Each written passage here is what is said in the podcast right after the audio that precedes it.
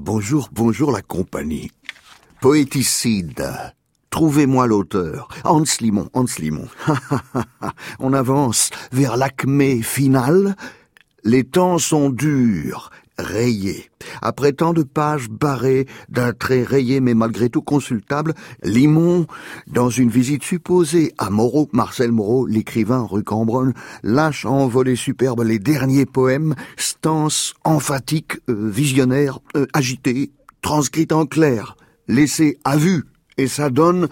Surtout, ne me réveillez pas, ne me réveillez plus, car j'ai vu de mes yeux, su de mes yeux, cru de mes feux, par les transcendances fulgurantes, les déjections sublimes de l'éther de l'abîme, j'ai tremblé d'aviser l'inaperçu, tremblé d'accoster l'inattendu, tremblé de ce corps pudique et répandu, jusqu'à fendre le temps, la chair, la nue, J'étais sur la cime de ce monde que nous perdons sans avoir possédé le moindre grain de beauté, sur la cime de ce dôme des miracles dépecés, quand l'ombre d'un griffon transperça ma peine et mes pleurs, m'emportant sur son aile. Ah, là, on peut faire une pause. Mais l'ascension qui nous attend, mémorable, hein, prendra au moins deux jours. Vous êtes prêts? J'ai vu des galaxies pieuvres embrassant maintes épaves sismiques piquées d'étincelles frondeuses, des planètes siamoises, brillant comme de multicolores toupies, le souvenir du bateau ivre derrière cette énumération, dans leurs jupes ceinturées d'or, chamarrant l'infini, rieurs de brutes bordées, crachant le météore et le chaos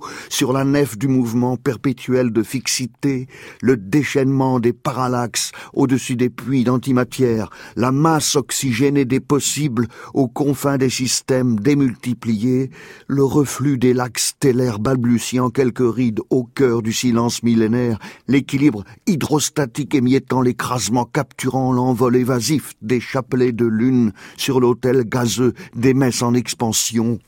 De nouveau, on fait une pause avec lecture d'une partie de cette lettre de Marcel Moreau, le Moreau de la fin, qui se trouve dans le livre, cher ami et génial agitateur de mots, j'ai été surpris par toi en flagrant délit de flaccidité, alors que dûment cravaché, tes plus que surprenantes circonvolutions se sont montrées capables de fendre l'écorce qui nous sépare de l'accession au verbe pur, de la représentation première, du voir originel. D'où ce séisme, ce matin-là, ce tremblement de nerfs à deux chiffres sur l'échelle de Richter, satané musicien, immonde géophysicien, sache que j'ai beaucoup trop aimé ton livre, excepté le titre peut-être car j'aurais préféré tyrannicide, si j'en juge par le nombre de têtes coupées à cette fameuse hydre du langage, à la seule force de ta sorcellerie juvénile de pince-nerfs, encore, ce langage qui ne nous aime que coucher par terre, grognant, les mains calleuses et la poitrine endurcie, tu danseras en désespoir de cause peut-être, mais tu connais déjà les pas, et ton souffle bat la cadence.